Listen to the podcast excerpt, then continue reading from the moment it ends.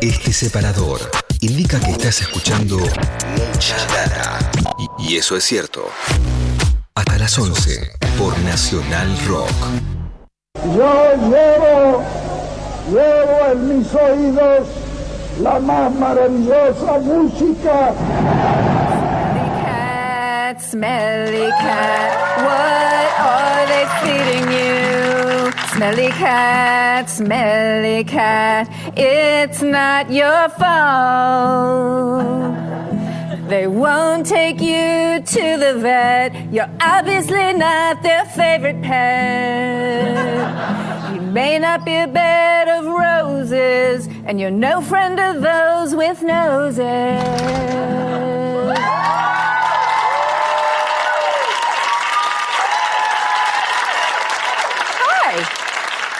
It's so weird because I was walking down the street and I just happened to uh, have my guitar. Yeah. Oh my God. You need some help? Yeah.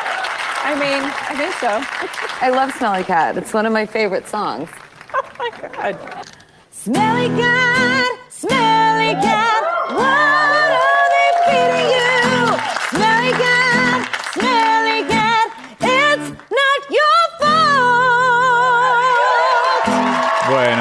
estábamos escuchando el- la pequeña parte de este episodio de regreso, de reencuentro de Friends, repasando, bueno, este programa fue tan importante, las 10 temporadas de este programa fue tan importante para la televisión del mundo completo, ¿no?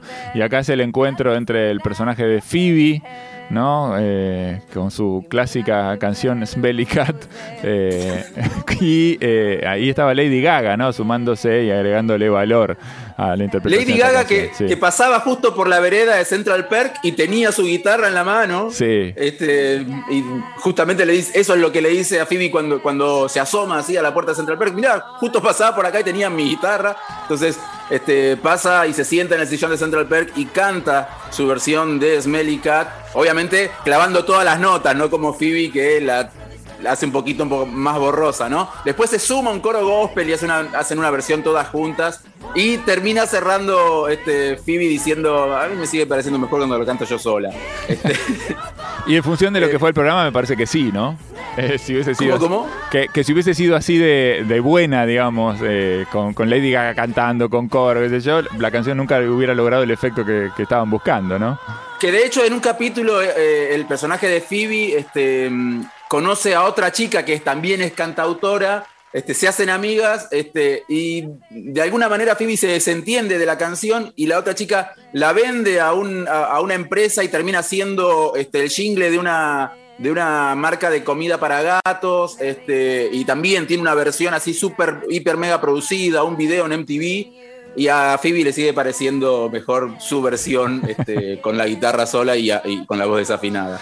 Esto Bien. era parte del, del- del especial de la reunión de Friends, ahí con esa participa- participación especial de Lady Gaga. Hubo varios este, artistas invitados, hubo, hubo un momento de, de desfile en el que aparecen varias estrellas ahí luciendo algunos de los este, vestuarios más característicos de la serie. Están Cindy Crawford este, con los pantalones de cuero de Ross.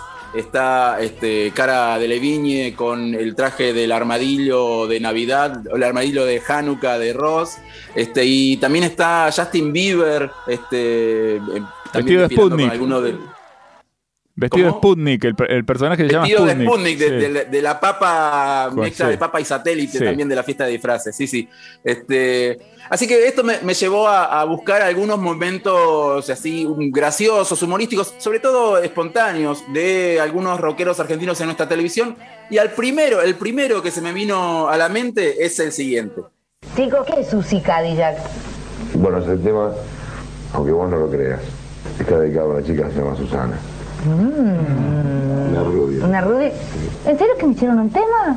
¿Susi? Claro. ¿Es para mí? Lo escribimos cuando vos tenías el Cadillac. Pero yo nunca tuve un Ahora Cadillac. tenés un Mercedes-Benz. Sí. Pero ¿por qué no le ponen Susi A Mercedes? ver si se...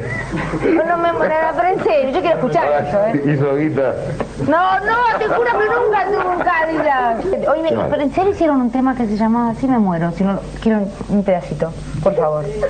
Por favor. Susi se divierte viajando en Cadillac. Muy bien.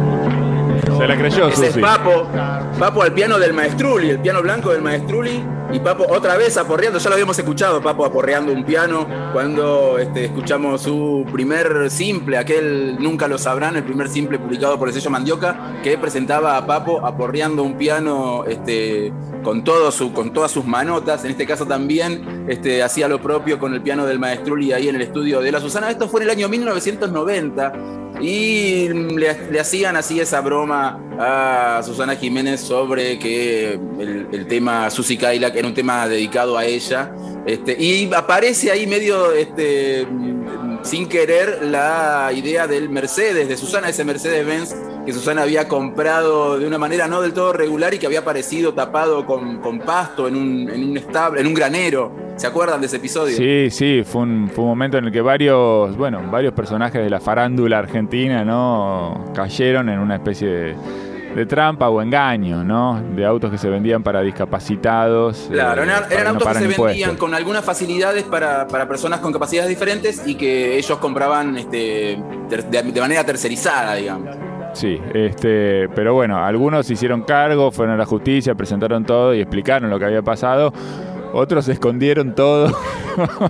el caso de Susana fue ese. Sí, y terminaron descubriendo el auto cubierto con, con- pastos en, un granero. Para cerrar, uno de los momentos más divertidos quizás del ciclo Todo por dos pesos.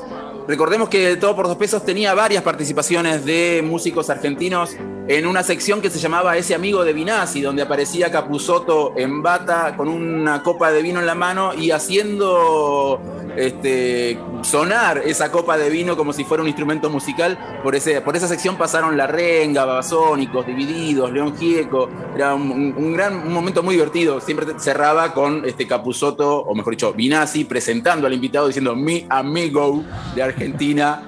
Este, ponele León Gieco en este caso, o cualquiera. Pero también este, había un momento musical de, de- de Todo por Dos Pesos que era el ranking, en el cual un tema este, escaló muchísimo en ese ranking, que fue Llamen a Mou, que no era otra cosa que una versión paródica de, de música que queda de Soda Stereo, así es. Y este, en el cierre de una temporada apareció el propio Gustavo Cerati cantando con Los Tres Chiflados, que era la banda que tocaba Llamen a Mou. Y este, ese fue el momento que elegí para, para cerrar esta columna de momentos graciosos de rockeros en la televisión argentina. Muy bien, vamos a compartirlo entonces, dale. Pero hay un tema realmente que caló hondo, yo diría, en todos los argentinos. ¿Y sabes por qué te digo esto? No, ¿por qué? Porque te tengo una sorpresa que los pedos del público te van a titilar así.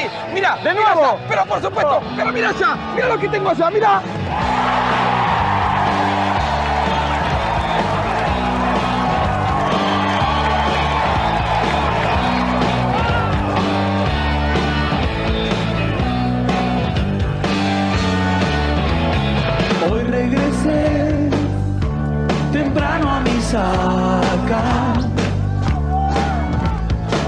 La encontré en plena resaca. Esto ya pasó, ya no tiene excusas. Larry es vicioso, vive de